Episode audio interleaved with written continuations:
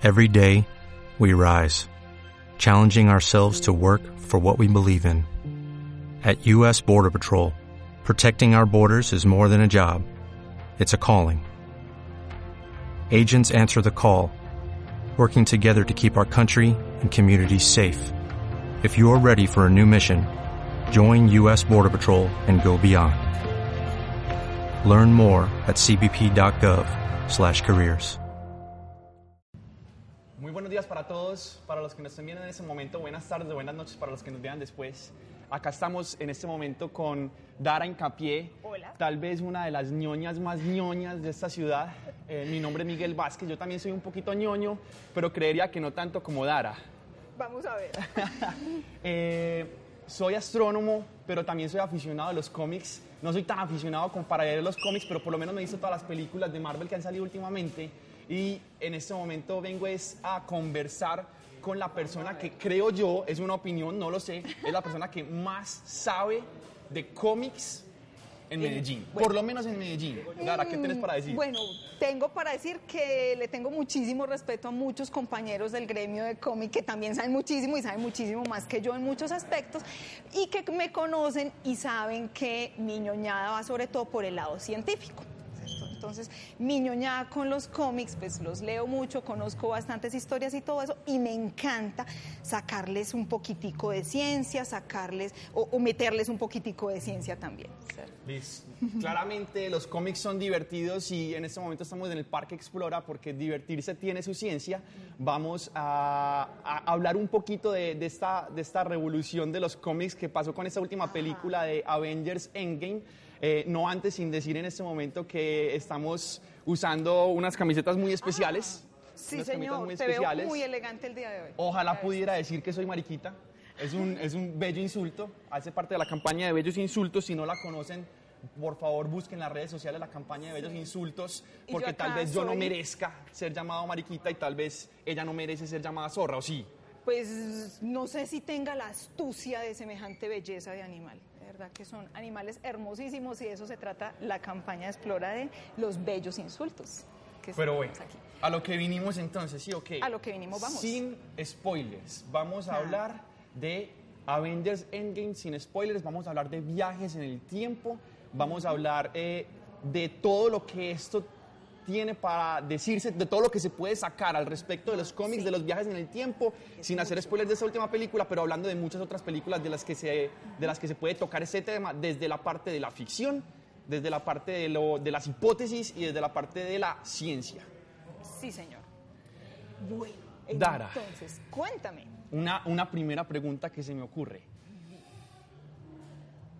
De todas las películas, cómics y cosas que han salido de viajes en el tiempo, hay muchas formas en las que se nos ha presentado que se puede viajar en el tiempo. Digamos, eh, sí, no tanto, más como los artefactos que se usan para viajar en el tiempo. Vos que son las que sabes de ese tema, los mecanismos, exacto. Yo no, no, no sé tanto, yo no he visto tantas películas, conozco algunas, pero yo sé que vos las has visto todas. Contanos, digamos, resuminos cuáles son la, lista de mecanismos en la que los cómics o las películas o estas historias de, de- ficción o a veces incluso de ciencia ficción, eh, cuáles son los mecanismos a los que recurren para viajar en el tiempo. Me voy a ir más atrás, un poquitico más atrás, no mucho a lo que es la literatura, lo que nos cuentan las historias. Eh, dentro de la literatura hay muchos, muchos manejos del viaje en el tiempo, a veces como excusa, a veces como argumento, a veces como solución. Mm, De los que más recuerdo yo fue en su época un yankee en la corte del rey Arturo de Mark Twain.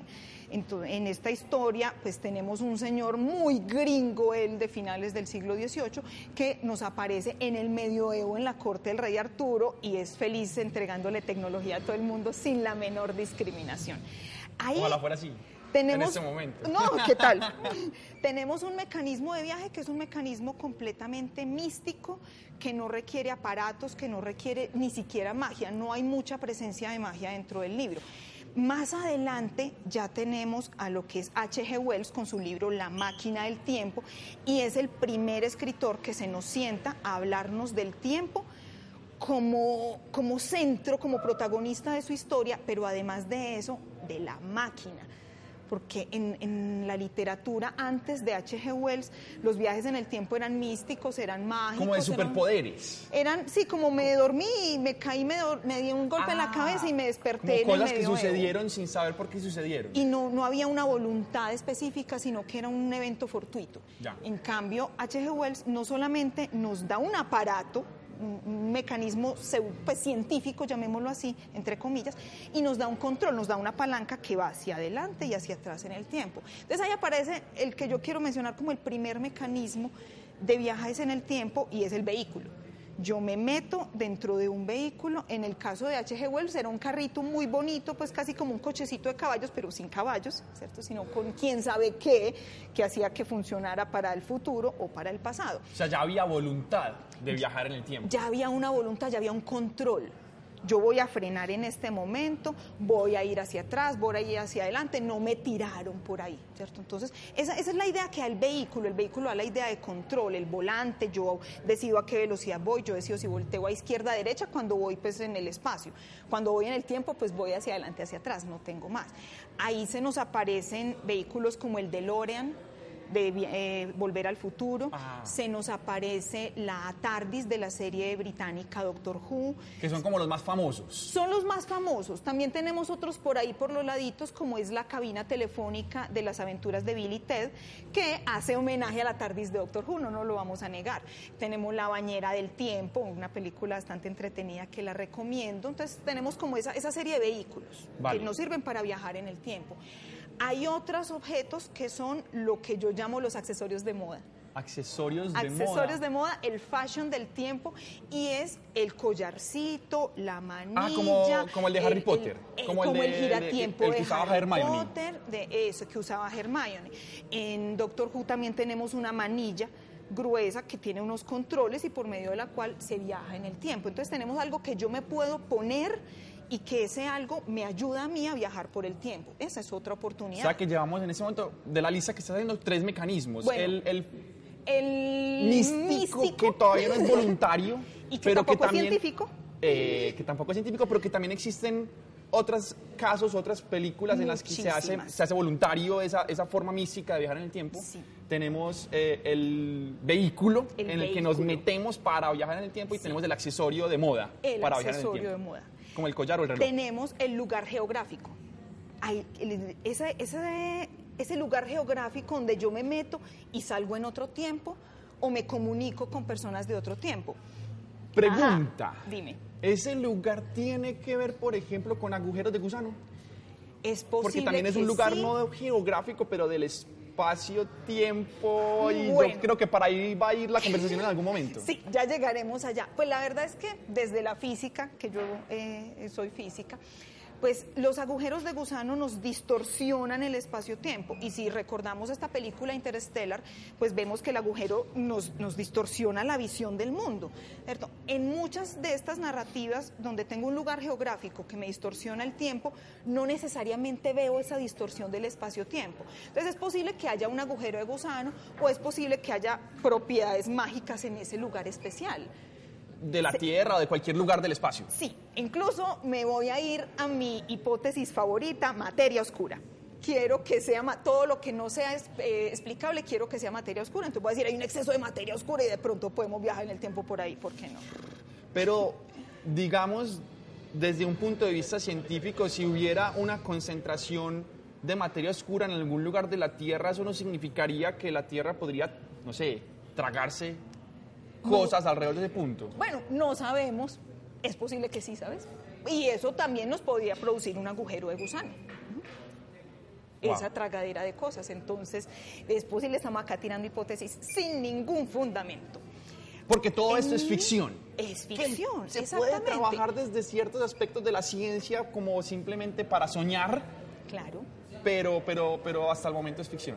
pero hasta el momento es ficción. Mira, por ejemplo, eh, ejemplos muy interesantes del sitio geográfico que te hace cambiar de tiempo están esta película con Sandra Bullock en la que hay un intercambio de cartas en dos años hacia adelante y hacia atrás en el futuro. ¿Cómo es que se llama?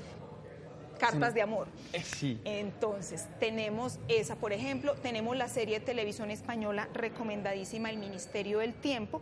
En el Ministerio del Tiempo, lo que tiene este ministerio es la potestad administrativa sobre un conjunto de túneles que tienen un montón de puertas y que estas puertas, cada puerta te abre un, un, agujero de gusano, llamémoslo así, al mismo lugar geográfico, pero en un tiempo diferente en la historia de España.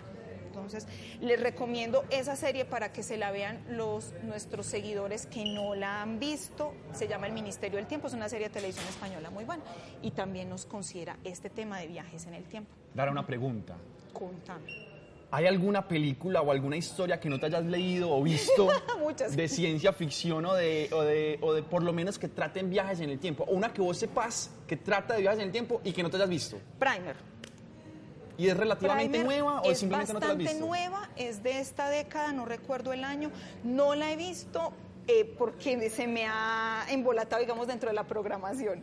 Pero es una película muy recomendada que trata acerca de viajes en el tiempo y en la que de verdad se le da un tono muy serio, pero que no me he podido sentar a ver. Y entonces esa es mi autorrecomendación. Yo me recomiendo ver Primer, Dara. Vale. Tienes que verla. Se me acaba de ocurrir algo en particular que dije, y es que todo ese tema de viajes en el tiempo es completamente ficción, pero creo que me retracto. Quiero decir algo, y no sé qué opines. O sea, quiero saber tu opinión con respecto a, ver, lo que voy a decir. Y es,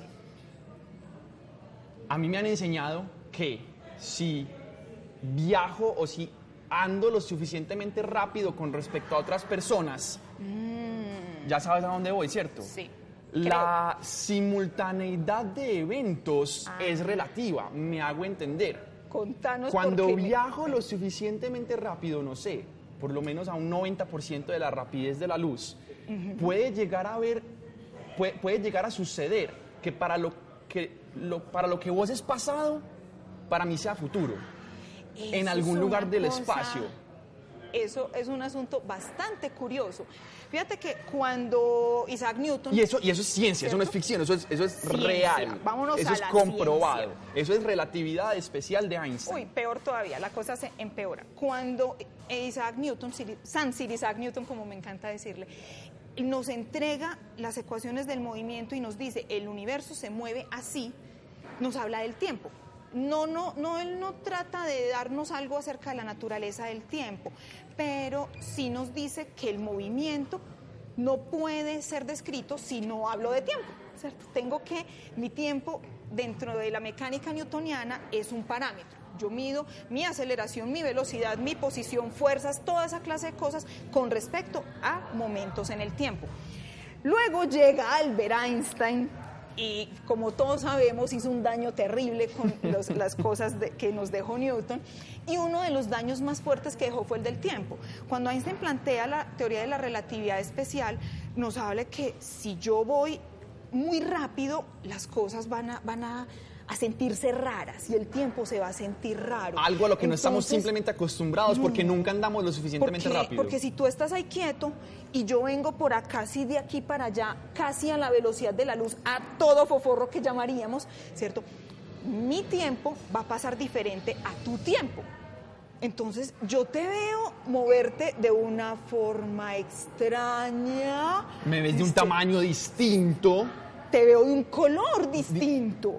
Entonces, todas esas distorsiones, eh, mi realidad con respecto a lo que yo veo de ti y tu realidad con lo que respecto a lo que tú ves de ti son distintas.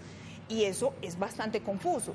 Entonces, por suerte, Einstein nos dejó una tablita o, o un algoritmo o una recetica en la que podemos convertir lo que él sabe de su realidad en lo que yo sé mi realidad y sabemos que hay una realidad común pero que hay diferentes puntos de vista de acuerdo a las velocidades que de- de- O- y a las direcciones que lleven los objetos. O sea que si bien hay una realidad común, esos diferentes puntos de vista, por más contradictorios que parezcan, pueden ser compatibles. Pueden no, ser- son, Son compatibles. Son, eso nos lo dan transformaciones, pues, se llaman así estas operaciones, unas transformaciones que nos dejó Albert Einstein, nos convierten este pedacito o esta visión de la realidad en esta otra visión de la realidad. Pregunta, para, Ajá. para la Dara no física, sino para la ñoña de los cómics. A veces se me confunde. Porque no los conozco. Validísimo. ¿Existe alguna trama, alguna historia, alguna película, algún cómic que trate los viajes en el tiempo a partir de esta teoría científica? Por supuesto. Háblanos. Bueno, resulta que nos vamos a ir para lo que Stan Lee llamaba la distinguida competencia, o sea, la casa editorial DC. ¿Cierto? Pues yo sé que empezamos hablando de Marvel, pero vamos a irnos a DC y nos Vamos vamos, a a, a donde haya, ¿cierto? Entonces, en, la casa editorial DC, que son los padres de la Liga de la Justicia, Superman, Batman, Mujer Maravilla, Flash, Aquaman, eh, Cyborg, todo este, este, el Linterna Verde, que no se nos olvide, todo este grupo de gente, tenemos un evento que sucede en los cómics que es muy, muy, muy importante. De hecho, no es uno, sino que son varios. Es culpa de Flash, ¿cierto? Porque Flash anda lo suficientemente rápido. Claro, resulta que dentro de la casa editorial DC hay un grupo de super superpoderosos, pueden ser eh, héroes o pueden ser villanos. Hay un grupo de superpoderosos que los llaman los veloces. Estos veloces pues tienen las cualidades de poder correr muy, muy, muy, muy, muy rápido. ¿Qué tanto? Mucho. Mucho es que tan, Mucho ¿qué es- porcentaje de la luz? Eh, más. Más del 100% de la velocidad de la luz. Son personajes que pueden romper una muralla que desde la física consideramos que es imposible de romper. Pero estos personajes Ya si son ficción, ficcionales, se pasan esta barrera así muy fácilmente y al hacerlo. y al hacerlo hacen daños terribles. Porque este personaje en particular, Flash, eh, pues uno de los Flash que ha habido por ahí, pues le, ha dado la pataleta. O sea, todos los héroes ya de por sí tienen sus historias trágicas, ¿cierto?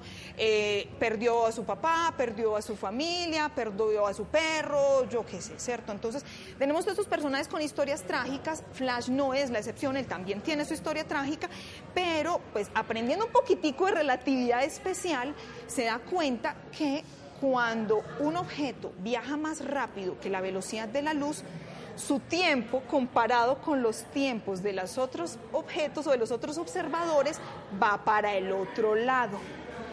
Entonces ahí tenemos un reversazo en el tiempo. Sí, señor. A Flash le ha dado por correr más rápido que la velocidad de la luz para viajar al pasado a ver si logra rescatar a alguien. Ese rescate entonces, pues el rescate funciona, pero un montón de eventicos que suceden por ahí nos cambian toda la continuidad y aparecen diferentes crisis. La crisis más famosa que ha eh, eh, ocasionado Flash haciendo estas pataletas es Flashpoint. Si no estoy mal, se trabajó en la serie anim- en la serie animada, no, perdón, en la serie de televisión de Flash, que hace Sí. parte pues del universo televisivo de DC. Ahí se trabaja esta, este evento, Flashpoint. Y si no se me la van a sacar película. Pero no, pero no se sabe. Todavía no se sabe, depende mucho como, cierto, sabemos pues que la- el universo cinematográfico de DC ha tenido algunos altibajos, entonces pues la toma de decisiones es compleja. Sin embargo, este no es la única ocasión en la que Flash ha hecho eso. La primera vez que lo hizo fue en un evento llamado la crisis de las tierras infinitas. Había por cada eh, personaje interesante cada versión rara de Superman, cada kriptonita de un color que no era verde, se les ocurría, había, aparecía una nueva continuidad. Entonces teníamos Tierra 1, Tierra 2, Tierra 316, Tierra 2, eh, en fin, teníamos... Lo que llaman el multiverso, El pues, como el- multiverso.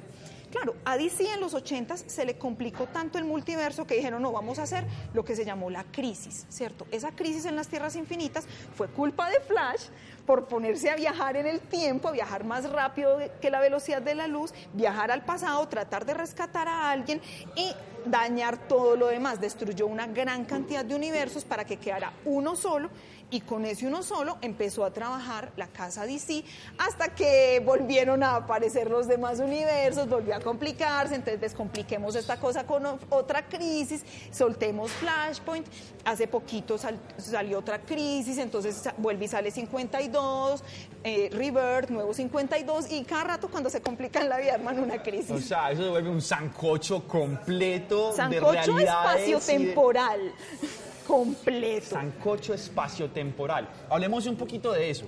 Hablemos un poquito de eso de espacio-temporal, porque casi siempre hablamos de viajes en el tiempo como si fueran raros. Y siempre, y pero, pero después nos llega Einstein y nos habla de espacio-tiempo como si fueran lo mismo. Entonces, ¿por qué nos parece tan raro el, el- los viajes en el tiempo si los viajes en el espacio son tan comunes, tan todo el Pues, tiempo? Mira, todo el tiempo. eh, bueno, la cosa es que nosotros todo el tiempo estamos viajando en el tiempo. Suena un poquito cacofónico. todo el tiempo estamos viajando hacia el futuro. Estamos viajando a la asombrosa velocidad de un segundo por segundo. Vamos adelantando un segundo cada que transcurre un segundo y vamos viajando hacia el futuro. o sea, nunca estamos quietos, Nunca estamos quietos.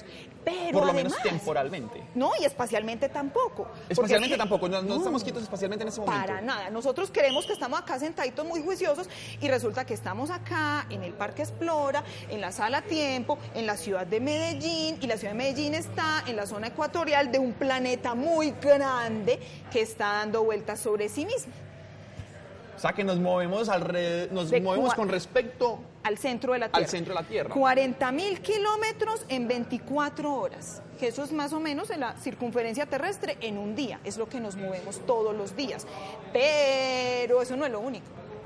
Sino que además Además, le estamos dando vueltas Somos al sol. un planetica muy pequeñito que le está dando vueltas a una estrella. Entonces nos movemos a una velocidad más o menos de 30 metros por segundo alrededor del Sol y eso también es moverse en el espacio y en el tiempo al mismo tiempo. Es imposible movernos solo en el espacio o solo en el tiempo. Pero existe, digamos, Tiene que ser siempre... algo con respecto a lo cual no nos movamos. Pues porque podemos decir, yo no me estoy moviendo con respecto a ti, pero sí me estoy moviendo con respecto al centro de la Tierra. Pero el centro de la Tierra no se mueve con Bueno, respecto a ella. La cosa es que pero- en este momento, Sí. así como estamos, tú no te estás moviendo con respecto a mí, tampoco te estás moviendo mucho con respecto al centro de la Tierra en cuanto a, a la distancia al centro de la Tierra. Ajá. Sí le estamos dando la Eso, vuelta. sí. Pero en últimas, el único punto quieto del universo soy yo. Eso es lo que dice. Einstein. Pues cada uno de nosotros es un punto, punto quieto. quieto. del universo. Yo estoy perfectamente quieta con respecto a mí misma, a nadie más.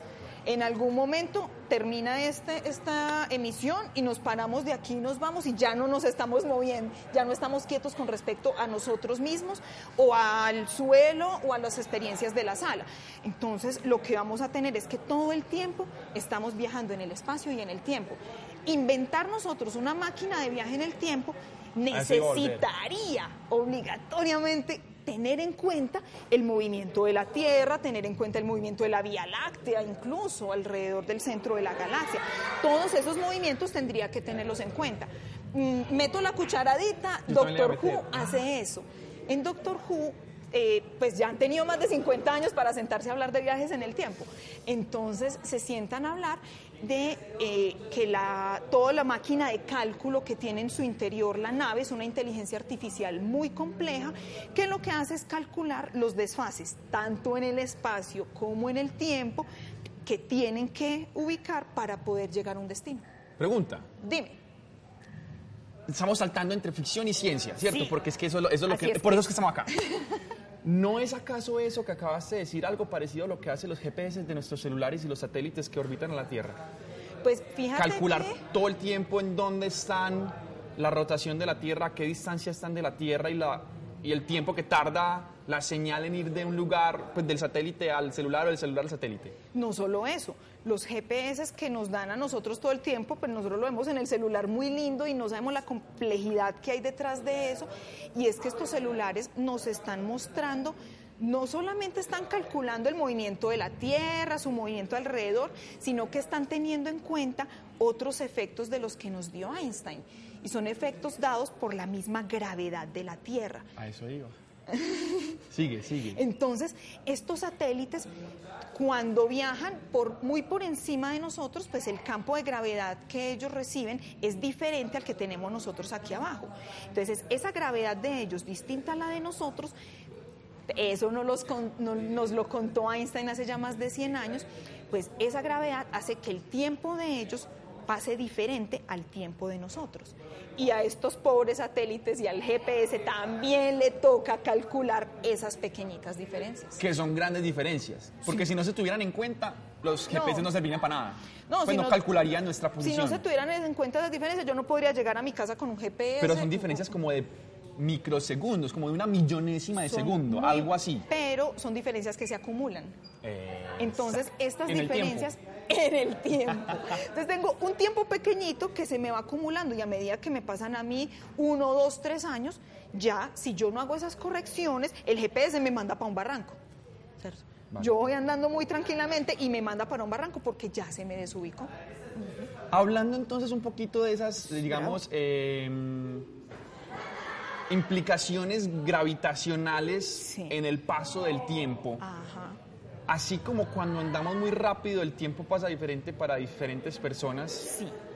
También pasa diferente, como acabas de decir, para el GP, para el satélite que para nosotros. Pero entonces también pasa diferente, por ejemplo, como en esta película Interstellar. Ah, Ah, exactamente. cerca del agujero negro que tiene un campo gravitacional gigante, el tiempo pasa muy distinto. Muy, eso muy es distinto. científico, eso no científico. es ficción. Sí, Albert Einstein cuando plantea la relatividad general después de la especial, ahorita lo que hablamos de velocidades fue pura especial.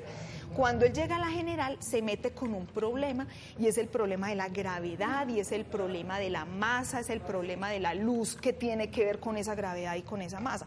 Entonces, cuando él se sienta a sacar todo su desarrollo, llega a un resultado muy, muy curioso.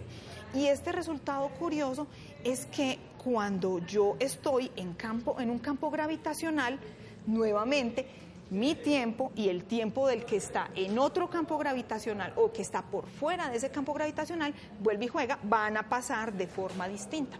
Eso nos lo plantean, como decías ahorita en la película Interstellar, nos muestran que cerca a un agujero negro, obviamente el campo gravitacional es muy, muy, muy poderoso. Y como es muy poderoso, entonces está deformando, está eh, rasgu- no rasguñando porque rasguñar es romper, está arrugando el espacio-tiempo, ¿cierto? Está amasando el espacio-tiempo. Pero quiero hablar de otros agujeros.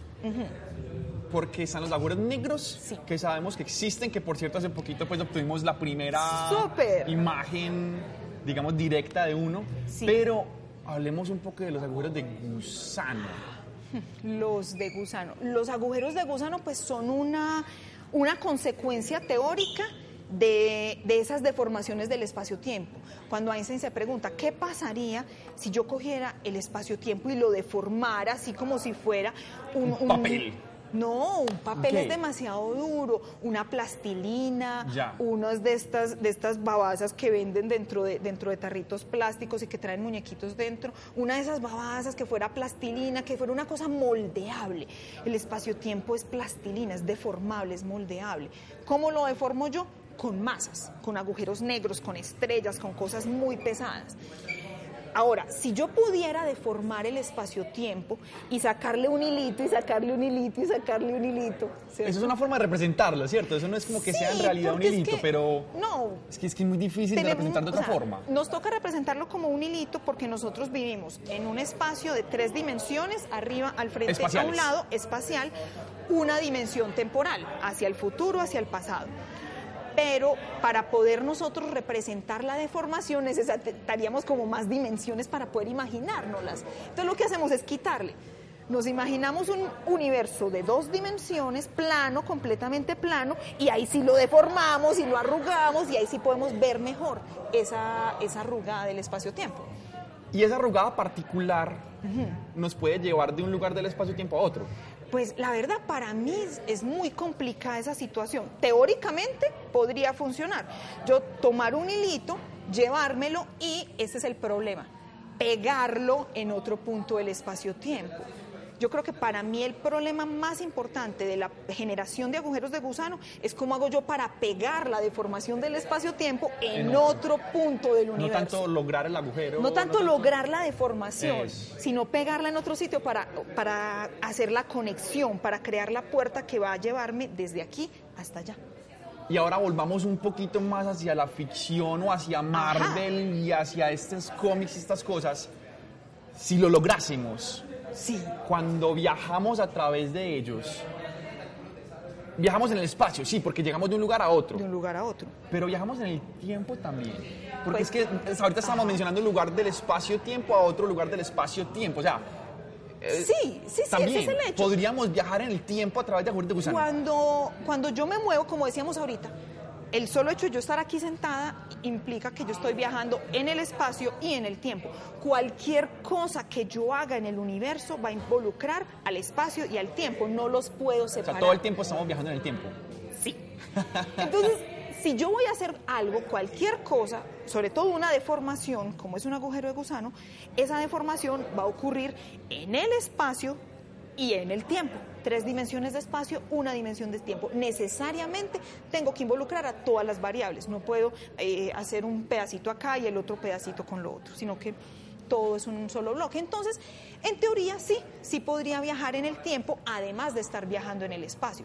No sabemos, ¿cierto?, qué tanto ese, ese pedazo de plastilina que yo tomo y estiro y pego del otro lado pueda, eh, digamos, tener la misma facilidad para viajar hacia el pasado o hacia el futuro. Es muy posible que no tenga la misma facilidad. Volvamos entonces a este universo cinematográfico de Marvel. Ajá.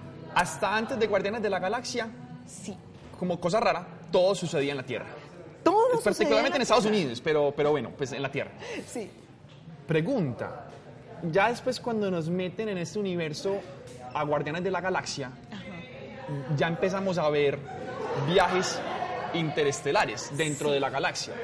Esos viajes son, hasta donde sabemos tecnológicamente, imposibles en este momento porque No. tardarían demasiado tiempo. Exacto, en este momento como no podemos superar la velocidad de la luz, nos demoraríamos demasiado en llegar, llegar a cualquier parte. La- Si nosotros viajáramos a la velocidad de la luz, que es la velocidad más rápida que conocemos, nos demoraría- demoraríamos cuatro años y pico en ir a la estrella más cercana.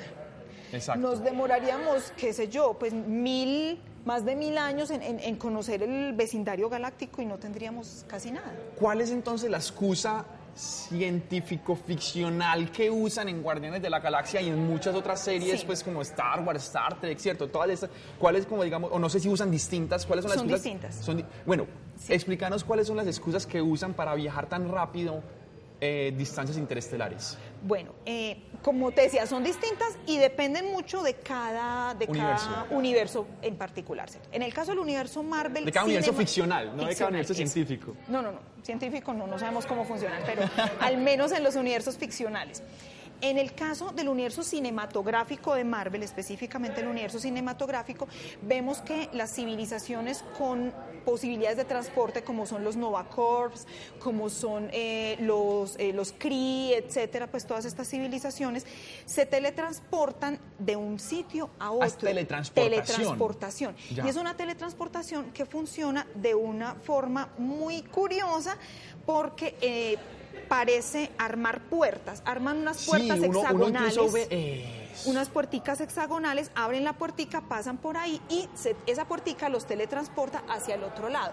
Es posible que ese cálculo sea de agujeros de gusano. Oh, de hecho, pues dentro de la película de Capitana Marvel se mencionan alguno, algún transporte como entre agujeros. No, es que no tenemos una puerta o no tenemos un agujero allí o allí.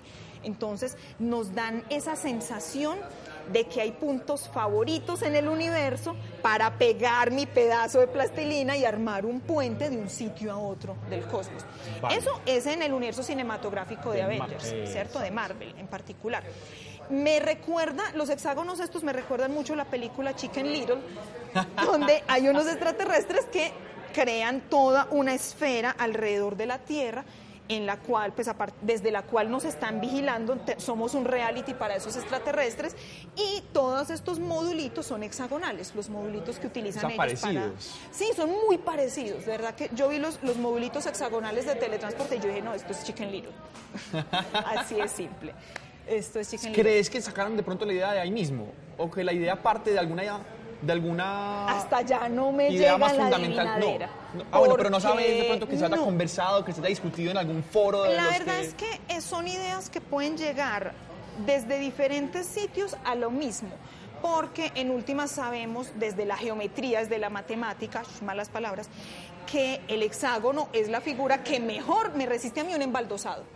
El mejor Ya. embaldosado que yo puedo hacer sobre una superficie es el de la, el de lo- la placa hexagonal, que es el que me gasta menos cemento lo que llaman el teorema del panal de las abejas. El teorema del panal Que- de las abejas, que que, las abejas lo resolvieron sin saber matemáticas. Sin saber matemáticas. Exactamente. Entonces, es posible que esa idea del hexágono para ir de ese sitio a otro haya venido de diferentes fuentes. Vale. ¿Cierto? En otras, en otros productos, digamos, de la ficción tenemos diferentes mecanismos de viaje en el espacio-tiempo. En Star Trek, por ejemplo, que es una de las series más amadas porque es una serie de ciencia ficción bastante dura, lo que tenemos es el motor. El motor mismo de la nave es un motor que me deforma el espacio-tiempo alrededor de la nave. De hecho, es muy curioso porque la explicación la da mejor el profesor de Futurama que la misma gente de Star Trek. Y es que se crea una burbuja de espacio-tiempo alrededor de la nave y el motor eh, crea una deformación adelante de la nave y una deformación detrás de la nave. La deformación de adelante de la nave la atrae, es como un campo gravitacional común y corriente, atrae la nave y se la lleva hacia adelante. Pero el campo de atrás, la deformación de atrás, empuja a la nave hacia adelante. Entonces esta nave está dentro de una burbuja y la burbuja está siendo impulsada, pero la nave no se mueve con respecto a la burbuja, como decía el profesor en O Futurama. sea que no se mueve más rápido que la luz. La nave no, Nunca, no- la no- no burbuja se- sí. Y eso no viola ese principio de relatividad de Einstein. Pues tendríamos que considerar si la burbuja tiene masa o no tiene masa, porque en última la burbuja está hecha del espacio-tiempo. Y realmente las cosas que no se pueden mover más rápido que la luz son las cosas con masa, con cosa. es bastante curioso. Entonces, como decía el profesor Farnsworth en Futurama, no es la nave la que se mueve, es el espacio a su alrededor el que se desplaza. Entonces, esa frase aplica también para Star Trek y de hecho eh, el profesor español Miguel Alcubierre, que hace un par de añitos estuvo acá en Explora haciendo un ciencia en bicicleta, tiene un modelo matemático de un motor warp, así eh, lo llaman en Star Trek, el motor warp que nos llevaría más rápido que la luz sin que nosotros estemos viajando más rápido que la luz. Eso esperemos que algún día lo tengamos para que podamos viajar por todo el universo. Espérate que quiero, quiero retroceder un poquito porque está que me explota la cabeza. Está brutal. Ay, no, está no, genial. no te quiero explotar la cabeza. No, no, no. Ya hemos hablado de un montón de formas cuasi científicas. Sí, con las que podríamos cuasi posibles viajar. con las que podríamos viajar en el tiempo, pero nos hace falta una que han mencionado mucho últimamente en muchas series, en muchas películas, en muchas partes, y que ya casi que lo utilizan todo el tiempo, casi que para confundir al espectador, para que no se sepa que- de qué está hablando. La cuántica. Uy, la cuántica. Porque la cuántica es algo, digamos, distinto de la relatividad, casi que... Es demasiado distinto. Tanto que eso es uno de los problemas, Es uno de los grandes problemas En de los la física en este momento. poder juntar esas dos cosas. Poder juntar la mecánica cuántica con la relatividad general. Estamos embalados. Necesitamos ayuda, por favor, ayuda. El que sepa, por favor. Claro, cuando a los inicios de la relatividad, pues el tiempo era una cosa muy decente, muy bonita, muy querida, ya después empezó a dañarse, entonces tu tiempo era diferente al mío, y si yo estoy en un campo gravitacional y tú estás afuera, entonces mi tiempo sí que va a ser diferente al tuyo, y resulta que en la mecánica cuántica el concepto de tiempo cogió por otro lado completamente diferente. Entonces cuando yo hablo de mecánica cuántica y estoy hablando de partículas, particulitas, electrones, protoncitos, átomos y cositas de esas por ahí, pues la relación de tiene su relación con el tiempo. Antes este enlace químico, por ejemplo, no había ocurrido, después el enlace químico sí ocurrió, tengo una flecha del tiempo, pero en la mecánica cuántica el tiempo es absoluto, inamovible, intocable. Eso se nos eh, entra en contradicción horrenda con la relatividad general en la que el tiempo es una plastilina. Entonces yo tengo acá una plastilina y tengo acá una cosa completamente rígida y cómo hago para, para combinar esos dos. Y Pero no se ha combinado. en este momento el concepto de tiempo entre la cuántica y la relatividad lo están apenas desbaratando, lo están apenas desenredando desde el trabajo con los agujeros negros, precisamente. Que son objetos cuánticos. Los, obje- los agujeros negros son al mismo tiempo objetos muy Gravitacionales. gravitacionales, muy gravitacionales, pero también son objetos muy cuánticos. Son los objetos que nosotros podemos eh, encontrar en el cosmos, en el firmamento, que nos hablan de forma más directa de la mecánica cuántica, donde tenemos reacciones cuánticas que ocurren en el bordito del agujero negro y que tienen consecuencias eh, que podemos ver con los telescopios, pues con el Hubble incluso, ni siquiera pues ahorita con Event Horizon que se tomó, pues que fue un, un trabajo grandísimo, sino que con telescopios lo suficientemente grandes o lo suficientemente anchitos podemos ver las consecuencias cuánticas de lo que ocurre en los agujeros negros. Eso es una cosa que, que en este momento todavía estamos trabajando. Stephen Hawking trabajó toda la vida en eso. Literalmente toda la vida. Toda su vida trabajó en esa relación entre esa gravedad y la mecánica cuántica. Entonces es un punto donde quizá podríamos acercarnos a una definición de tiempo que podría complementar la que tenemos desde la gravitación. Hace poco incluso hubo una noticia que la verdad fue un poquito mal interpretada, porque se decía que en un sistema cuántico se había reversado la flecha del tiempo.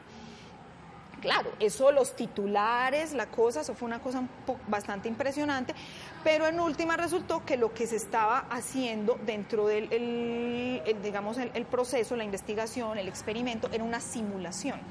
Entonces, en esta simulación ah.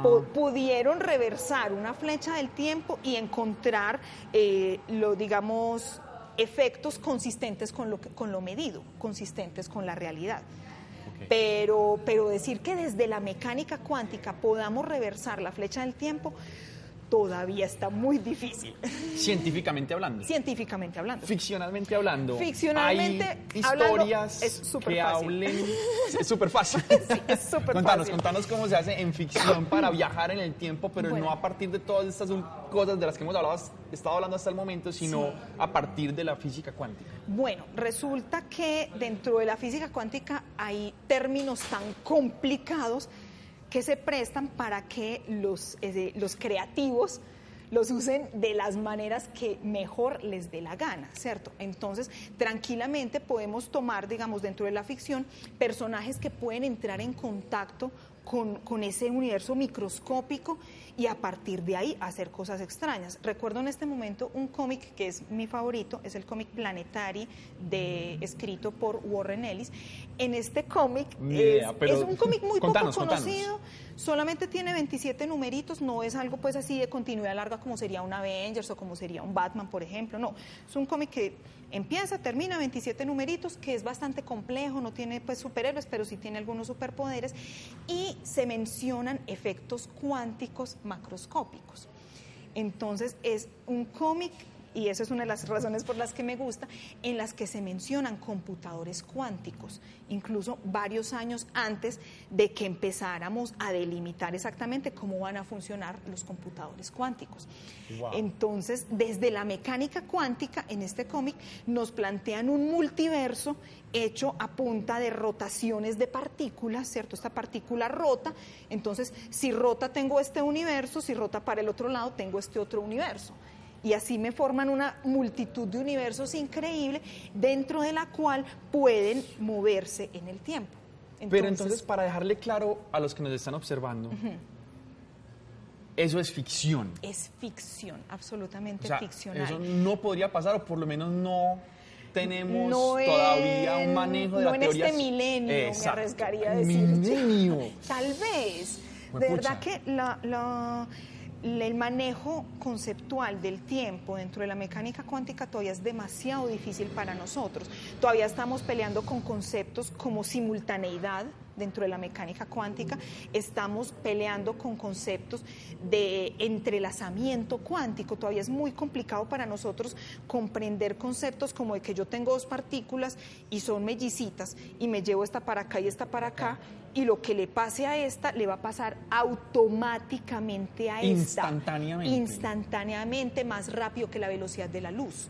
Entonces, ya de por sí en la mecánica cuántica y en la computación cuántica tenemos efectos en el tiempo que todavía nos están dando duro. Entonces, bueno, de pronto exageré un poquitico diciendo que dentro de este milenio no, pero no este dentro de este siglo. bueno, digamos que no dentro de este siglo. Eso, seamos un poco más mediditos. Yo tengo entendido que la teleportación, por ejemplo, está lejos, lejos. Absolutamente lejos. En este momento lo que se eh, lo que se ha hecho en teletransportación es únicamente teletransportación de información colores, números, ¿cierto? No, no objetos, No, no cositas, no, No masas, borradorcitos, bolígrafos, seres humanos, Vale. no, nada de esas cosas. Solamente información, Eh, claves de banco, videos, conferencias, eh, teleconferencias de pronto que necesitan un orden de seguridad porque son de top secret que llaman, son de alto, alto nivel de, de confidencialidad. Ya se ha logrado teletransportar cuánticamente ese tipo de, de- de cosas. No, nada de objetos. No deja de ser, obviamente, pues una teoría fascinante con un montón de conceptos muy complicados que usan esas palabras simplemente como para... Para, para llamar la atención, claro. porque llama la ¿Cierto? atención. Porque son Eh, palabras bonitas. Hablemos, en ese, quiero hablar en ese momento de algo Ajá. Que es, que es creo que completamente ficcional, pero creo que es una de las grandes razones por las cuales están por acá viéndonos, y es Eso espero. de las distintas formas en las que en los cómics o en estas historias o en esta literatura, en estos universos, se viaja en el tiempo. No de los mecanismos, De las formas. de las formas, pues, o de lo que puede suceder, sí. Oh, lo que puede suceder. Sí, Sí me hago entender. Claro. Porque hay unos que dicen como que si viajo y me encuentro con mi yo del pasado, entonces como que hay unas reglas en en viajar En a... fin, eh, o sea, hay sí, mu- en Volver al Futuro tenemos algunas reglas, en Los Simpson también nos dan algunas reglas, en muchos elementos de la cultura popular nos dan algunas reglitas para viajar en el tiempo. A mí lo que me parece más curioso del viaje en el tiempo es que a todo el mundo le gusta viajar al pasado. Ve. A mí me encantaría viajar Sí. al futuro. Y po- y Yo no hay ninguna. quisiera, pues volver al futuro tenemos. Pues, y no, pero- pero, la máquina del tiempo de H.G. Wells. En la máquina sea, del de tiempo las H.G. primeras, Wells, primeras. claro, de las primeritas. En esa, en este libro que ha sido transformado en varias películas, o sea, hay mucho contenido que ha salido a partir de este libro. En este libro nos viajan, o sea, 10.000 años al futuro, sin miedo muchísimo tiempo en el futuro. En este tiempo en el futuro pues ocurren algunas alegorías sociales un poquitico eh, asustadoras, eh, una diferencia de clases sociales absurda, digamos, ya entra dentro del terreno, incluso dentro de lo genético y dentro de lo fisiológico. Es, es bastante preocupante. Entonces, ese viaje al futuro se vuelve un poquitico asustador por eso. Hay otros ejemplos de viaje en el futuro que son sin reversa como el que tenemos, por ejemplo, en la película Idiocracy o Idiocracia, y es que tenemos un señor que queda congelado y se despierta mucho tiempo en el futuro, vuelve y juega Futurama. Capitán América, pues Futurama. como Capitán o América. como Capitán América, es un, cierto, o sea, créeme que yo referencio mucho Futurama porque es una serie muy altamente científica. Sí. Entonces este señor se despierta en el futuro y encuentra una situación política lamentable y donde él es un señor cara de nada, pero termina encontrándose con que es la persona más inteligente de los alrededores.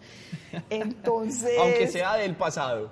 Aunque sea del pasado, ¿cierto? El, el mundo fue de para atrás, para el barranco, y se encuentra este señor con que todo el mundo es demasiado tonto, todo el mundo es básico, es banal, y él es la persona más seria del mundo. Eh, Imagínate.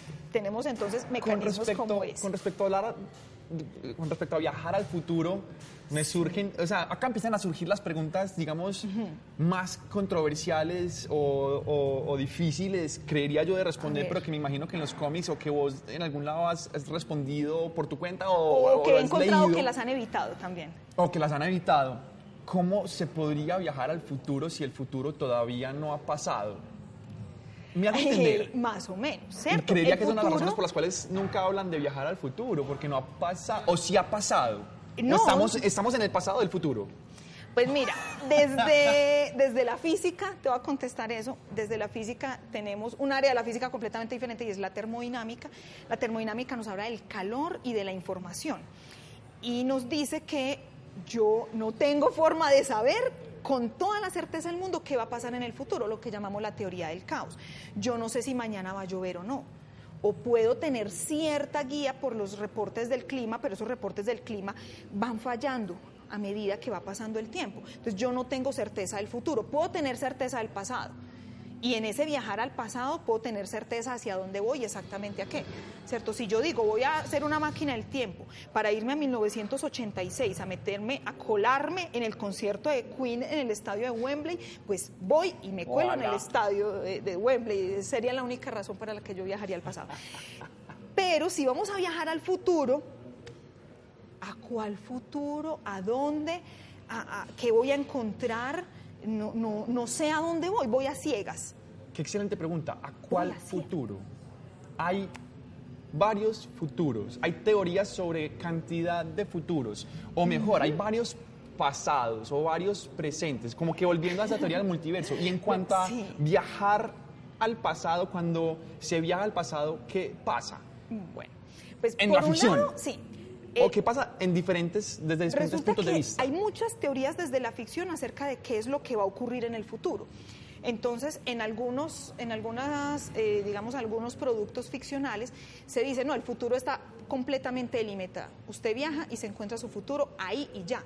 Hay otras teorías que nos dicen, bueno, si yo tomo una decisión, esa decisión puede alterar el futuro y convertirlo en una cosa diferente. Hay otras que son las que más me gustan, las teorías que dicen, hay decisiones que no te van a afectar el futuro. Hay decisiones que sí, no sabemos cuáles.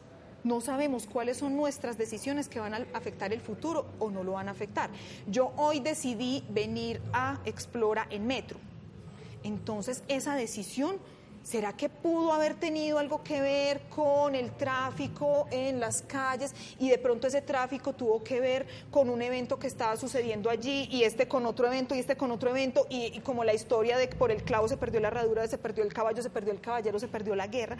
Todas esas consecuencias que no conocemos podrían existir y podría esa decisión mía de venir al metro, eh, de venir a Explora hoy en metro, puede tener consecuencias catastróficas en el futuro y yo no saberlo, yo no lo sé. Entonces, esas decisiones, ¿cierto?, pueden ocurrir.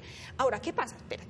Dentro de lo que nos dicen, por ejemplo, volver al futuro y Futurama, es que cuando uno viaja al pasado, por favor no interfiera, por favor no pise nada, no mate nada, no le hable a nadie, no se tome nada, ¿Por porque cualquier cosa que usted podría hacer podría afectar el futuro. ¿El futuro del que uno hace parte Entonces, o otro futuro? ah, espérate que ese es un complique más todavía de este asunto, porque es que te voy a, voy a concretar un poquitico esta idea. Si yo en mi presente puedo tomar una decisión que puede ser catastrófica al futuro, pero yo no sé si cuál decisión es esa. Yo no sé, es- pudo haber sido la levantada, pudo haber sido la camisa de zorra, pudo haber sido cualquier decisión que yo haya tomado hoy la que vaya a ser catastrófica. Yo no sé cuál es. Ahora, cojamos eso mismo, ese presente hacia el futuro y devolvámonos. ¿Qué pasa si yo viajo hacia el pasado?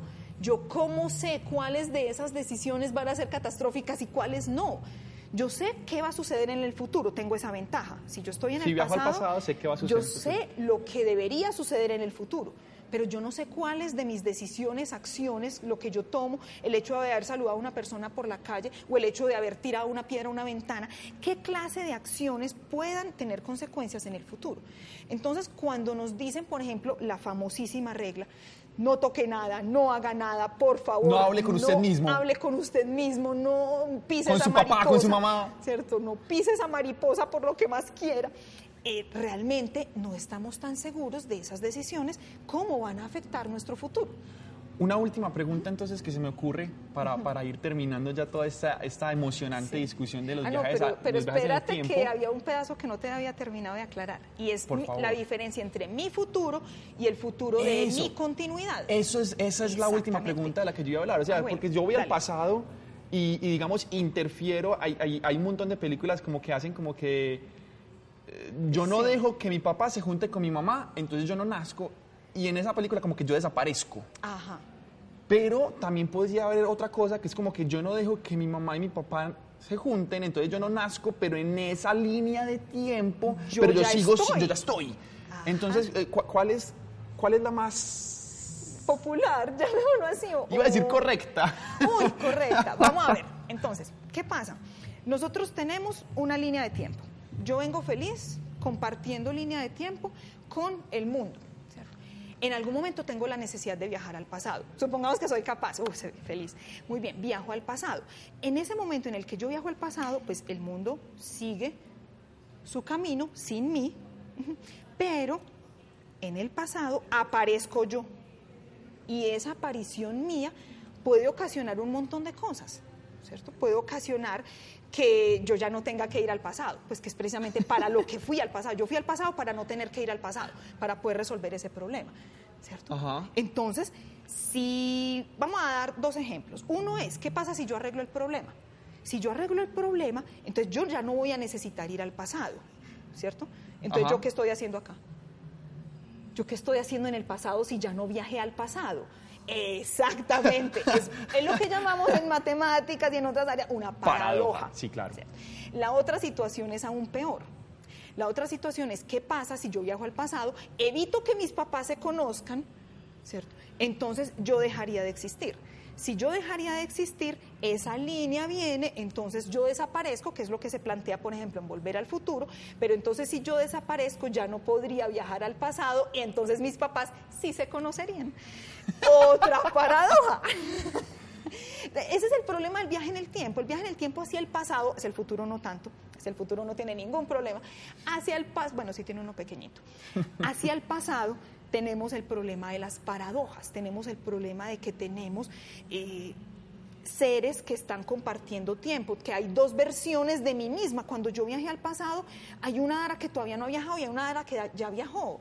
Y si yo no logré resolver el problema y cometo el error de volver a viajar al pasado, habría una Dara que no ha viajado, una Dara que viajó una vez y una Dara que viajó dos veces. En el mismo En universo. el mismo universo, en, el En la misma línea de tiempo. En la misma línea de tiempo del planeta Tierra. Tendría yo tres daras distintas y si me da por viajar más, podría tener muchas más. Eso sería pues todo, toda una violación al principio de la conservación de la masa del universo. Empezar- y ese es el problema que yo encuentro en el viaje hacia el futuro. Si yo desaparezco un objeto aquí, eso no es como el mago que lo mete en el bolsillo. El objeto realmente desaparece. Eh, cada una de sus partículas, electrones, protones, todo desaparece.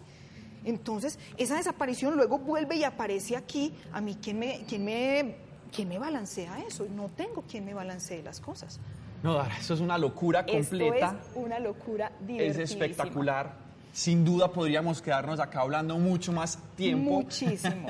Eh, eh, infortunadamente no hay suficiente tiempo para quedarnos hablando demasiado de esto. Sin embargo, los invitamos a que vengan acá, a la sala tiempo, en donde podríamos tener un montón de, de conversaciones de este estilo. Si bien pueden ser científicas, también pueden ser sobre ciencia ficción o pueden ser Claro solo sobre sí. ficción. Eh, los invitamos a que nos conversen, sea a nosotros, a los mismos mediadores y exploradores del Parque Explora. Eh, y los invitamos a que se nos unan acá en la iba a decir. Ya estamos vendiendo estas camisetas en la, en la tienda del Parque Explora. Estamos, en este momento están estas dos, En este momento tenemos estas dos, la zorra, y mariquita. ma- y mariquita. La semana que viene vamos a tener grilla y perra. Y próximamente vendrán los demás. Y ojo a quien se las regalan, porque tal vez se lo merecen o no se lo merecen. Tal vez sí se lo Tal vez merecen. sí se lo merecen, porque ¿cierto? son especiales y porque son increíbles y porque son bellos. Dara, muchísimas gracias por venir acá con nosotros, por, por compartirnos todo esto que vos sabes de estas ñoñadas tan Ñoñadas. interesantes, tanto de ciencia como de ficción. Eh, repito, bienvenidos a que, a que vengan a hablar con todos Sí. nosotros sobre esto, porque, porque divertirse definitivamente tiene su ciencia. Claro que sí. Ujú, Muy bien. Un vino súper buena la cosa.